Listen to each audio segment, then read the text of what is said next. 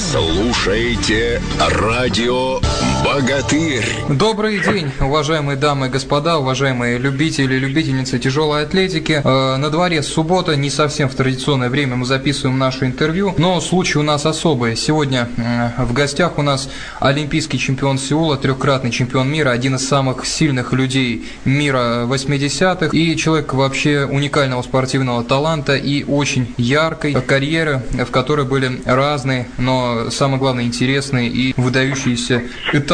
Зовут нашего сегодняшнего гостя Юрий Иванович Захаревич. С праздником еще раз, Юрий Иванович. 50-летие свое отпраздновали. Примите наши поздравления. Надеюсь, искренне. Абсолютно искренне. Но не искренними они, наверное, не могут быть и, и также сегодня, я думаю, Юрий Иванович, ко мне присоединитесь, так как эфир записываем 19 января, всех православных и верующих поздравляем с большим праздником, крещением Господня. Так что э, вот. Да, так... спасибо огромное. И я также всех поздравляю. И как по всем церковным канонам, как человек православный, я сегодня э, выполнил все, как говорится, необходимые вещи для православного человека. Крещенский мороз, прорубь с друзьями. Ну, с морозами у нас в это время года в стране всегда все в порядке, поэтому исполнение всех канонов э, не затрудняется. Юрий Иванович, вам 50. Цифры пугают? Конечно, не пугают. Почему? Потому что мы всегда себя ощущаем молодыми в душе. Пугает другое, наверное, то, что еще много чего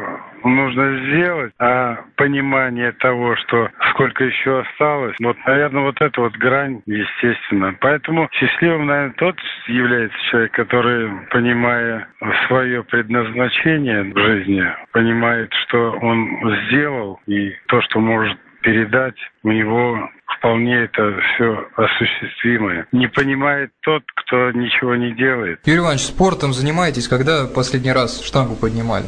Спортом э, буквально вот неделю, наверное, полторы назад в зал заходил, протяжкой 90 килограмм делал. Приятель, который увидел это, говорит, сегодня в Ютьюбе можно было бы запись эту выложить. Много было бы желающих посмотреть. Вы из тех сентиментальных штангистов, хотя выражение «сентиментальный штангист» звучит забавно, но тем не менее, э, кому штанга снится после завершения спортивной карьеры? Как к ней подходите, как к ней примиреваетесь, или все это в прошлом? Я нормальный человек. Конечно же, лучшие годы были отданы занятию этим ремеслом. И, конечно, должен сказать, что я также в снах вижу, когда я выхожу на помост, также вижу поражения, вижу какие-то победы свои. И не прошлые, может быть, а может быть и будущие какие-то победы. Это также присуще мне, как любому нормальному человеку. Помните свою первую штангу? Вот Василий Алексеев рассказывал, что первая штанга это чуть ли не рельс. Его была в родных шахтах, потому что настоящих штанг да, было не найти. Он мне, то, он, он мне тоже рассказывал. Вот мы с ним говорили на эту тему. Нет, вы знаете, я помню э, первую штангу. Это мне было 10 лет. Меня привел э, брат старший. Это был, э, значит, кусок металла, кругляка. Э, молодые пацаны, которые приходили, технику сначала на деревянных палочках изучали, а потом им давали такие, знаете, прутки металлические, диаметром примерно с гриф, может быть, чуть толще. Вот, наверное, это первое, что это было. Ощущение. А вообще штангу воспринимали, Юрий Иванович, как обыкновенный кусок железа, или у вас с ней были свои психологические отношения, были какие-то ритуалы, допустим, вы не переступали через штангу, не наступали на нее, как-то подходили с определенного это, угла? Нет, это, это есть естественно, все приходило в процессе. Почему? Потому что когда ты находишься в кухне, кухня я называю, и мы называли, и нам говорили, что это кухня, там, где ты работаешь, где ты трудишься, где ты оттачиваешь там мастерство свое. Это люди, которые уже там не один путь соли съели. Конечно же, у них всегда существовали какие-то вещи, которые, ну, не могли они переступить там через штангу, там, обойти. Всегда нужно было перешагнуть. Это тоже грех какой-то считался. То есть было какое-то уважение к снаряду, ко всему. Ну, это, естественно, все и ко мне передалось. И когда мы встречались даже вот с моими коллегами зарубежных стран, ну, конечно же, у них э, все это отличается. Они могли спокойно перешагнуть через гриф, спокойно перешагнуть через штангу, чего мы себе не могли позволить. И я им всегда говорил, ребят, вот этого не делайте. Они, естественно, не понимали, почему это нельзя сделать. То есть вот э, мы не понимали друг друга вот в этих вещах. Но во многом, конечно, мы понимаем. Юрий Иванович, потихоньку мы с вами будем сейчас погружаться в прошлое, потому что оно у вас было э, прошлое великого человека, а не обычная советская биография. Поэтому будьте готовы. Последняя должность, которую вы занимали, большая тяжелоатлетическая должность, это президент Федерации тяжелой атлетики России. Вам приятно вспоминать это время? Вы знаете, и приятно, и в то же время ну, не совсем. Понимаете, приятно то, что я достиг э, вершины, э, скажем так, не спортивного характера, а функционер, можно сказать так. Конечно, это приятно. Неприятно то, что ты понимаешь ответственность, которая на тебя лежит, и понимаешь, насколько ты можешь сделать, либо не можешь сделать. Вот такой маленький пример, я надеюсь, меня слушатели поймут. Будучи руководителем федерации, да, ну так получалось, приходилось э, искать спонсоров, там деньги искать, одевать на нашу национальную команду, э, кормить. То есть это сегодня дико звучит, но 2000 год, 2001 год, это действительно вот это было тяжелое время для нашей национальной команды. И, конечно же, я был каким-то, знаете, спасательным кругом своего рода. Да, был такой момент. Наверное, это неправильно было, но меня жена всегда э, как бы укоряла в этом. Зачем ты, говорит, из дома несешь, кормишь там то, что должны государство вкладывать, кормить спортсменов, одевать, ты сам, говорит, э, не спишь ночами, мучаешься, делаешь что-то. Ну, я говорил всегда, это то, откуда я вышел, я не могу оставаться равнодушным. Поэтому, вы знаете, прошлое, конечно же, оно и приятное, и в то же время, и когда Вячеслав Александрович Фетисов, тогда э, его назначили руководителем спорта нашего, да, мы с ним встретились, и когда государство в его лице развернулось в сторону спорта, он, естественно, попытался с нами наладить взаимоотношения. И когда я ему сказал, Слава, я делаю то, что ты сейчас делаешь за счет государства, я делаю это уже два года сам. Ну, то есть еще деньги, одеваю, кормлю, приплачиваю. Понимаете, это ничего не было. Находясь на такой должности, Поэтому... Юрий Иванович реально ни с кем не ссорится. И э, кого вы больше приобрели, будучи президентом, друзей или врагов? Э, те, кто были врагами, да, тогда, они сегодня становятся друзьями. А те, кто были друзьями, а в доску вроде как виделось и считалось, да, они, как говорится, все, можно сказать, нож в спину воткнули, понимаете? Ну, так получается. Видимо, я тот человек, который и этот период должен был пройти, понимаете? И видел э, предательство, и видел, ну, все вот это вот человеческое, которое низменное, которое движет, знаете. Люди не, несовершенные создания. Да, Юрий Иванович, не, абсолютно. Абсолютно несовершенные. Юрий Иванович, хотел спросить вас об одном эпизоде, э, которым имел место быть во время вашей, вашего президентства исследования. Это отбор на Афины в 2004 году, когда была непростая ситуация у мужчин. Говорили, что мог поехать и Чемеркин, и Мышковец, и Писаревский, но в итоге приехал Дима Берестов, которого мало кто знал, и выиграл золото. Но многие потом начали приписывать себе, что это было секретное оружие. Кто-то говорил, что вот Дима так выстрелил. Ваше отношение к этой ситуации? Вы до Олимпиады верили, что Дима Берестов мог ее выиграть за год, за полтора? Потом он уже выиграл чемпионат Европы, вторым стал на, на чемпионате Европы до, за год. Но за год-полтора, когда вы активно президентствовали, можно было бы сказать, что Берестов э, может взять золото. Буду откровенен, скажу, э, я не мог тогда сказать и не скажу сейчас. Конечно же, мудрость ни моя, ни людей, которые были рядом, не говорили о том, что вот нужно вот это вот сделать вот так, вот так вот, чтобы получить завтра вот так. Нет, конечно же нет. Я единственное, что могу сказать, наша творческая команда позволяла формировать состав э, не просто, знаете, вот э, взять и отобрать. Но есть еще и качество, прежде всего качество. Я знал прекрасно, что качество прежде всего будет влиять на дух команды, понимаете? И если мы сегодня числом можем там где-то что-то как-то, но качество его просто так не увидишь. Просто так не увидишь. Поэтому Димка Берестов – это человек из числа качественного состава, который был, в общем-то, каким-то таким оружием, можно сказать, секретным. Да, я не хочу приписывать к себе там эти заслуги, но хочет он того, либо не хочет он того, но он медаль получил, Россия получила медаль. И сегодня мы горды тем, что у нас есть обладатель золотой медали медали. Юрий Иванович, хотел перевести разговор в другую плоскость. Вы, как и многие выдающиеся спортсмены, то есть спортсмены просто занимались, и я не знаю, занимаетесь ли сейчас бизнесом. Что из этого всего получилось и ваше впечатление от занятий предпринимательством? Вы знаете, у меня какой-то такой не совсем, скажем так, удачный опыт или приятный какой-то такой. Ну, так получилось, что да, позанимался, да, получилось, что-то что не получилось. Говорить о том, что я там успешный или удачный, отнюдь не скажу так. Нет. Вы себя считаете богатым да, человеком? Или... Да я богатый, наверное, другим тем, что я могу вот с вами говорить. Я не замыкаюсь в себе. Ну, мне сын один, второй звонит, они меня любят, уважают. Что мне еще нужно? Я Наверное, согласен. вот это и есть богатство. Деньги не главное. Ну, а что мне еще желать? Я не знаю. Я, я не, не смог им дать богатств таких, яхт, каких-то домов, я не знаю, каких-то вещей. Я этого ничего не дал. Я им дал простое общение с нормальными людьми. Я им дал понять, что я обычный человек. Я простой, нормальный человек. Юрий Иванович, такой вопрос. Те позиции, э, те качества э, человеческие, которые помогли выстрелить э, вам и добиться огромного успеха в большом спорте, они работают в большом бизнесе или в бизнесе нужны другие качества характера?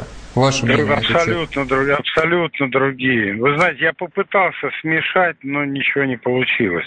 А какие я качества? Попытался... Какие? нужны в большом ну, вы бизнесе? знаете, наверное, в большом там нужно просто попасть в нужное место, в нужное время. А здесь э, не получится так. Здесь, здесь либо ты есть, либо тебя нет. От Богу дано тебе что-то, либо тебе не дано. Но, конечно же, здесь я не могу параллель какой-то провести и сказать, что вот здесь это подходит, вот это здесь не подходит. Конечно же, я сегодня рецепт не могу дать каким нужно быть в спорте, я более-менее могу сказать, но в бизнесе, я вам скажу, гораздо все сложнее.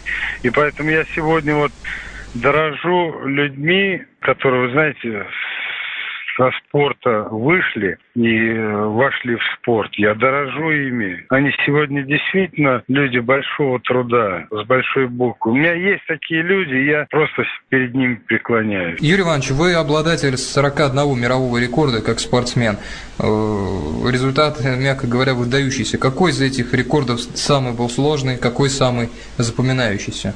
Ну, я не знаю, выделить один какой-то из всех 41 мне очень сложно. Но, наверное, все-таки те, которые остались в истории, олимпийские рекорды, да, они такие самые тяжелые, самые запоминающиеся, потому что, вы знаете, когда ты еще не понимаешь того, кто ты есть, и понимаешь то, что у тебя шанса больше может и не быть такого, просто на страхе делаешь то, что остается в истории. Ну, это вот 210 есть рывок. Это, я вам откровенно скажу, за два дня до выступления у меня просто было смещение межпозвоночного диска грудного на разминке на последней. Э, на грудь берешь последний вес, там был небольшой вес, 200 килограмм, и передавливает сонную артерию. Когда мозг работает, и ты понимаешь, что тебе нужно силы оставить, чтобы не было нагрузки лишней. Организм как бы вот в такое, знаете, погружается в какое-то такое состояние кома, знаете, оно под анестезией своеобразной находится. Мозг работает, а тело оно под зумером таким находится. И вот, вот под этим зумером мне пришлось, э, значит, вытолкнуть штангу от груди и зафиксировать ее над головой. Но это было состояние, когда я уже ничего не чувствовал, понимаете? Были и моменты, когда что... на помосте вам было еще тяжелее, или это был самый тяжелый момент? Я вам сейчас говорю о другом травму вот в таком состоянии, ты не чувствуешь этого. А вы же понимаете, что через день тебе выступать на Олимпийских играх. То есть ты не понимаешь того, что произошло. А понимание приходит к тебе, когда ты вот, знаете, вот вдыхаешь воздух, а тебе больно становится от того, что ты вдыхаешь и боль, она усиливается. Не сразу, а вот ты поприседал, там сделал еще упражнение. И идешь в Олимпийской деревне, мы жили, идешь к себе отдыхать. И вот ты идешь к себе э, в номер и ощущаешь, что твое состояние реально ухудшается. Ты понимаешь, что произошло что-то, ну, вообще такое серьезное. И ты двигаться не можешь, и ты э, скованный движение, ты не, не понимаешь, что происходит. А потом, когда начинаешь понимать, что произошло, естественно, у тебя паника, внутренняя паника. Понимаете? Ну вот я вам просто хочу сказать, что ну, с рукой то, что у меня произошло, это все мелочи по сравнению с тем, что произошло там, с моей спиной. Вы знаете, почему рывок такой был? Да потому что я не знал, как себя спина поведет в толчке. Мне нужно было оторваться по полной, просто оторваться, потому что я не знал, сколько я смогу э, толкнуть. Поэтому я и вырвал 210, понимаете? Хотя на тот момент мой же мировой рекорд был 203, там, я не помню сколько, с половиной. Вы понимаете, да? Сразу 7 килограмм прибросил. Но в толчке, когда я начал разминаться, мне массажист вбивал диск этот на место, искры из глаз шли. И никто об этом не знал, знал только я и массажист. И, естественно, я тренеру своему личному сказал, потому что главному тренеру я не мог сказать, потому что меня могли не выставлять вообще в команду. Там были запасные у нас. Вот эти вещи никто никогда не скажет. Это я вам сейчас вот спустя там 25-26 лет я вам рассказываю. Но такое вот было со мной. И как я должен не запомнить этот мировой рекорд? Да просто я его забыть не могу, понимаете? Вы что, вы хотите сказать, что я такой прям великий спортсмен? Да, я делал как мог. Но иногда было так, что человеком движет простой элементарный страх. Олимпийское золото – это то, ради чего спортсмен готов отдать все, в том числе и здоровье? И какая ваша была позиция? Что было, нет, ну, что было страшнее, потерять здоровье или не, по, не попасть на Олимпиаду? Это сфера, ну, вы знаете, для спортсмена сфера деятельности, спорт и вершина – ну, вы же понимаете, что вершина – это олимпийская ступень. Ну, как можно не отдавать? Ну, как можно не отдавать? Я вот этого сегодня не представляю. Вот сегодня смотрю на молодых. Они выступают на Олимпиаде, вот поверьте мне, я удивлен. Как будто бы у них этих Олимпиад еще будет 10. Если ты попал э, за национальную сборную, ты должен рвать и метать. Ты должен себя вообще проявить со всех своих лучших качеств. Почему я, выступая среди здоровых, мог что-то сделать, будучи паралимпийцем, я сделал всех здоровых. Хотел бы немного вернуться к вашим выступлениям. Олимпиада в Барселоне, 92 год. Э, вы не поехали по причине, потому что не набрали на отборочных турнирах рейтингов, в которых вы не участвовали. Что это было за история? Да были у меня там рейтинги. Надо понимать, что нас не стало как государство. А мы, спортсмены, остались как заложники. Вот и все. Ни Самаранч, никто, ничего не, не, не помог. Я лично вот Лично я ему посылал факт, просил его позволить мне выступить. Я оперся на все вот эти вот кубертеновские постулаты. А официально как отказ? Как отказ ну, звучал официально? Мне был отказ. Просто там тишина была, просто тишина. Тот же Самаранч, царство ему небес, но в ответ тишина, в ответ тишина. А, Юрий Иванович, еще хотел э, спросить по поводу, почему вы не перешли в более высокий вес? Потому что... Не хочу на эту тему говорить говорить. У меня там много друзей, они вот сегодня звонят мне, тоже Курлович и все. То есть Если не хотели отнимать наверное, они, у них Наверное, награды. они бы мне не звонили сейчас. Ну так, наш вид спорта ну, амбициозен, наверное, чересчур. Я, наверное, не такой. Я, наверное, единственный идиот такой, который могу и соперничать, могу и дружить одновременно. Другие не могут. Вам не хватало конкуренции в 80-х, когда вы абсолютно доминировали и устанавливали рекорд за рекордом? В начале карьеры вы обыграли Ригерта на, в Донецке, потом потом у вас, собственно, конкурентов-то особенных не было. Это понятно, что их проблема. Но вы, вам не доставало вот адреналина этой конкуренции? Нет, э, у меня всегда хватало конкурентов. И Витька Соц а, был в ага. категории, и Славка Ефим в 110, когда я уже сломался, был в Новгороде. Там всегда были пацаны, ну, мужики, которые достойно оказывали сопротивление. Но я не к тому, что там я их делал. Мы также общались. Но на помост, когда мы выходили, мы забывали о дружбе, мы делали свое дело. В 2000-х годах э, Резазаде, великий иранский атлет, грозился поднять 500 в сумме. Я практически уверен, что вы бы сделали это гораздо раньше 80-х, если бы не эти изменения в весовых категориях. Вы со мной согласны? И было ли у вас такое стремление 500 в сумме взять? Не было такого стремления, первое. Второе, если Резазаде сказал об этом, это чисто, знаете, популистское какое-то такое заявление. То есть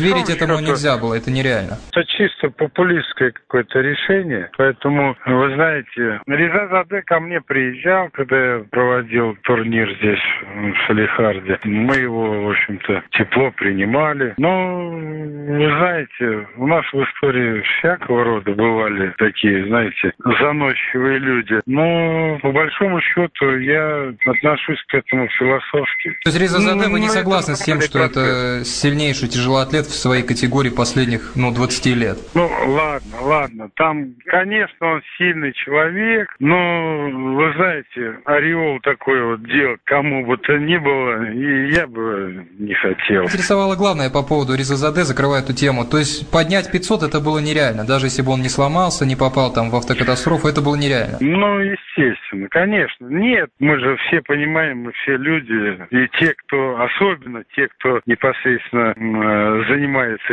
тоже Вася Алексеев, Василий Иванович, Царство Небесное, и я, Урлович, мы, мы всегда были и говорим на эту тему. Ну да, кто-то хочет манипулировать, они, естественно, могут на этом сыграть. Иванович, вы подвели к моему последнему вопросу о Василии Алексееве, который ушел от нас полтора года назад. Как вы расстались? Я знаю, что у вас был конфликт, это все знают, но потом вроде все устаканилось, потому что два умных человека поняли друг друга. У нас, у нас в последнее время очень, очень даже теплые были отношения я опять же к тому, что э, жизнь расставляет все на свои места, и те, кто были врагами, становятся друзьями, это как раз тот случай, когда мы в последнее время, глядя друг другу в глаза, и он сказал, и я сказал, лучше бы нам друг друга было раньше понять, чем сейчас. Но лучше поздно, чем никогда. Мы друг друга поняли раньше. Наверное, все-таки тяжелая атлетика была бы в более лучшем положении, чем она Как вы относитесь сейчас? к заявлению Василия Алексеева, которое он сделал в газете «Спортэкспресс», что перед Олимпиадой в Москве его отравили? Ну, возможно, это было и так. Он и мне рассказывал, что было такое. Ну, вы знаете, в тот момент, наверное, когда в спорте можно было кому-то дорогу дать, кому-то не закрыть, наверное, все-таки было возможно и такое. И я с этим могу согласиться. И он, глядя мне в глаза, говорил об этом. Я не склонен, знаете, не верить людям. Когда человек терять нечего, и мы знаем, что у нас никаких нет точек, которые мы могли бы, знаете, перейти друг к другу, ну почему я не должен верить ему? Юрий Иванович, последний быть. вопрос. Последний вопрос. Какой вы видите российскую тяжелую атлетику в ближайшие лет 10? Фу, фу, фу, фу, фу, фу, фу, фу, фу, фу, фу, фу. Если э, без меня, то никакой. Если в двух словах.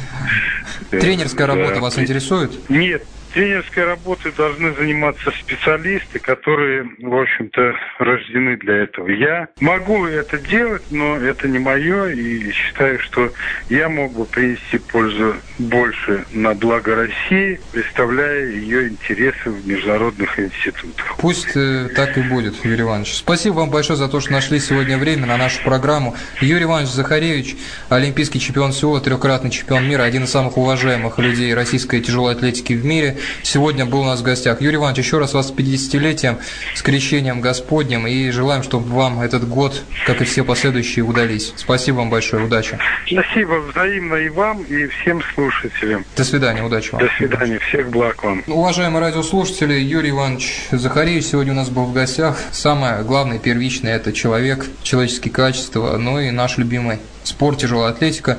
Кстати, интересоваться им более предметно вы можете через нашу группу ВКонтакте э, «Радио Богатырь» в разделе «Сообщество», вбиваете в поисковик, э, там есть определенное количество слушателей, вы там можете задавать вопросы, слушать архив аудиозаписи, так же, как и на сайте Федерации тяжелой атлетики России официально. Э, все это к вашим услугам. Техника позволяет сейчас э, получать все на интересующие вас темы, а мы делаем все для того, чтобы эти темы постоянно возникали, обновлялись и э, информации было много, интересной и полезной. Спасибо за внимание, еще раз вас со всеми праздниками. Уверен, надеюсь, что этот год нам всем удастся. Спасибо за внимание, до свидания.